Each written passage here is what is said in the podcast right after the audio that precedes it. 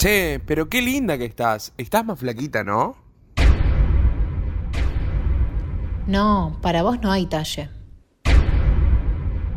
No sabes, tiene una cara divina, divina. Si bajara un poquito de peso, sería más linda todavía. Boluda, ¿no te das con tu cuerpo? Ah, ese es un gordo de mierda.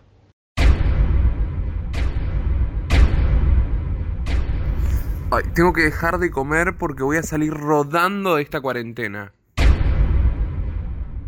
Amiga, me parece que no llego al verano.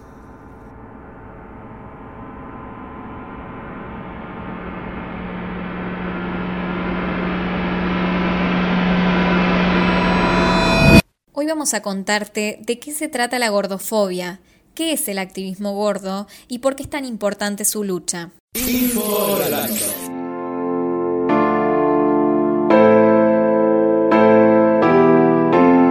Bienvenidos a un nuevo episodio de Info Random. Hoy vamos a hablar de un tema que está muy presente en las redes sociales, en la televisión y en los medios. Estamos hablando de la gordofobia. Hola, Chofe, ¿cómo estás?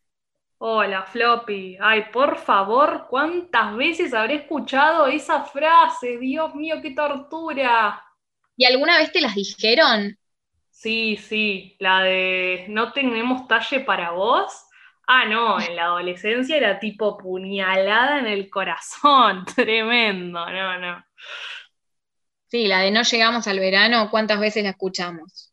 Sí, olvídate, o, la de comí como una vaca, voy a salir rodando, y especialmente si estamos hablando de que estamos en un cumpleaños, una, en una fecha cercana a las fiestas, eso ni hablar. Bueno, pero todas estas frases que repetimos y que escuchamos todo el tiempo en la sociedad son frases gordofóbicas. Y para todos estos temas hablamos con Corina Lagos, más conocida en redes sociales como arroba gorda insurrecta 5.0. Ella tiene más de 14.000 seguidores en Instagram y se define a sí misma como modelo, performer, actriz y activista gorda. Nos cuenta de qué hablamos cuando hablamos de gordo odio. La vamos a escuchar. El gordo odio es lo que siente la sociedad al ver a una persona gorda, eh, que eso se refleja en patologizaciones, eh, bullying, acoso eh, y un montón de situaciones más eh, que reflejan a una sociedad cuando ven a una persona gorda en general. Eh, esto es algo que pasa cotidianamente desde que tenemos uso de la razón que nos sucede a las personas gordas en muchos ambientes eh, y cualquier persona tiene la opción de opinar y decirte qué hacer con tu cuerpo cuando ven que es gordo. Qué impresionante es pensar todas las consecuencias que trae el gordodio permanentemente. Eh, ¿Cuántas cosas hemos hecho, y me incluyo acá, para ser flaca? Yo recuerdo de estar planificando mi fiesta de 15 y el hecho de tener que entrar en un vestido era una cosa totalmente, una tortura de ir a diferentes nutricionistas con el único objetivo de poder estar más flaca, no saludable, directamente, estar flaca, por querer encajar en ese estereotipo de belleza. ¿Vos, Floppy, te pasó, te pegó toda esta locura de ser flaca alguna vez?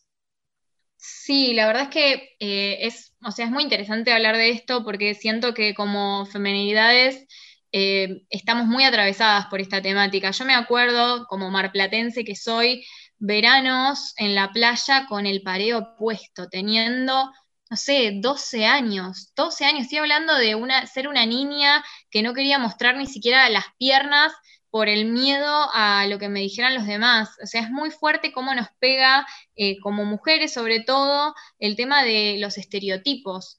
Es, es muy terrible el padecimiento.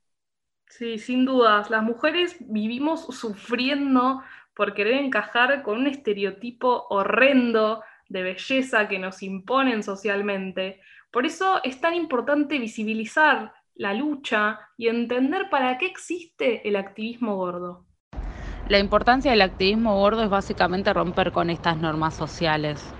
eh, que nos están adjudicadas de que somos eh, pequeñas infancias. Y lo más importante son las cuestiones políticas que buscan que los espacios estén adaptados para nuestros cuerpos, que los aviones no nos patologicen para tener que viajar cómodos, eh, que los médicos no nos patologicen y nos traten por las cosas por las que vamos y no simplemente al ver un cuerpo gordo nos digan que tenemos que bajar de peso y son todas cuestiones políticas y sociales que estamos tratando de luchar para que cambien en la sociedad. Bien, ahí la escuchamos de nuevo a Corina, eh, es importante todo lo que, lo, que nos dice y esta idea del aspecto físico asociado al ser saludable, cuando también ser flaco puede implicar, eh, digamos, eh, digamos, hábitos no saludables, ¿no? Esta idea de que si sos gordo, no sos saludable, y si sos flaco y estás en forma, sí lo sos. Cuando muchas veces ser delgado lo que, lo que trae por detrás, digamos, son muchos trastornos alimenticios muy complejos, ¿o no, Chofe? Sí, ni hablar. Eh, trastornos como anorexia, como bulimia, hay montones de casos, incluso de hasta famosas, que han contado su sufrimiento y su padecimiento para poder encajar en, un montón de, trabajos y de circunstancias. Pero además, alrededor del gordo hay todo un estereotipo, ¿no? Como esta idea de que si sos gordo, sos un gordo bueno, sos un gordo simpático, ¿no? Lo escuchamos en la presentación del programa. ¿Por qué esta necesidad de todo el tiempo agregar una condición a la característica física. ¿Por qué? Sí, bueno, y ni hablar del de, tema trabajos, ¿no? Búsqueda laboral, ¿qué es lo primero que nos dice en una búsqueda laboral? Buena presencia. Y cuando leemos buena presencia, sabemos todos de qué estamos hablando, que son personas flacas, eh, es, muy eh, terrible esto, ya a, qué punto ser gordo ya no es solamente una cuestión estética, sino que también de limitación laboral. No te contratan por gordo. Es muy fuerte lo que pasa alrededor solamente de la imagen física que uno muestra. Ya no importa tu capacidad para hacer ese trabajo, sino que ya directamente tu aspecto eh, es, digamos, te define o no un puesto de trabajo.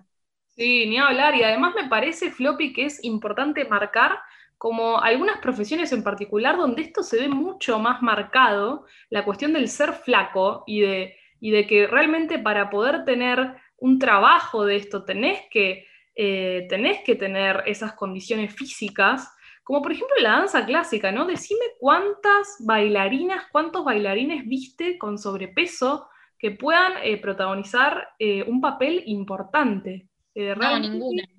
Es, es realmente nulo. Por eso es tan importante conocer y divulgar el activismo que lleva adelante Corina.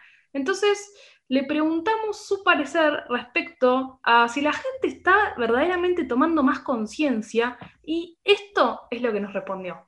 No sé si la sociedad está tomando conciencia, sino que muchas personas están tomando conciencia y es gracias al activismo que hacemos muchos y es gracias a que estamos dando una batalla cultural que es muy grande y de la que necesitamos de todos eh, para no para que estas situaciones no sufran más para que la gente se eduque y se conforme como personal de salud de otra manera para que no nos pongan a dietas de que nacemos y un montón de cuestiones más que el activismo gordo está ayudando a que esas cosas no sucedan pero para mí es un camino muy largo que no sé si veré viva pero ojalá que sí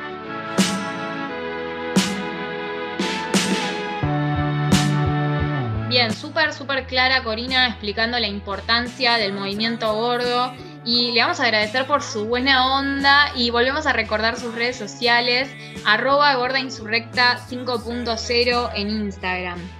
Y no nos olvidamos además de agradecer a Cris Rubolino en producción y a Santi Acosta en producción y edición y obviamente a todos ustedes que nos siguen del otro lado. No se olviden de seguirnos en nuestras redes sociales. Nos pueden encontrar como arroba inforandom y como su opinión es tan importante, pueden proponernos qué otros temas les gustaría que desarrollemos en los próximos episodios. Muchas gracias a Floppy, mi fiel compañera de cada episodio. Y nos vemos en el próximo episodio de...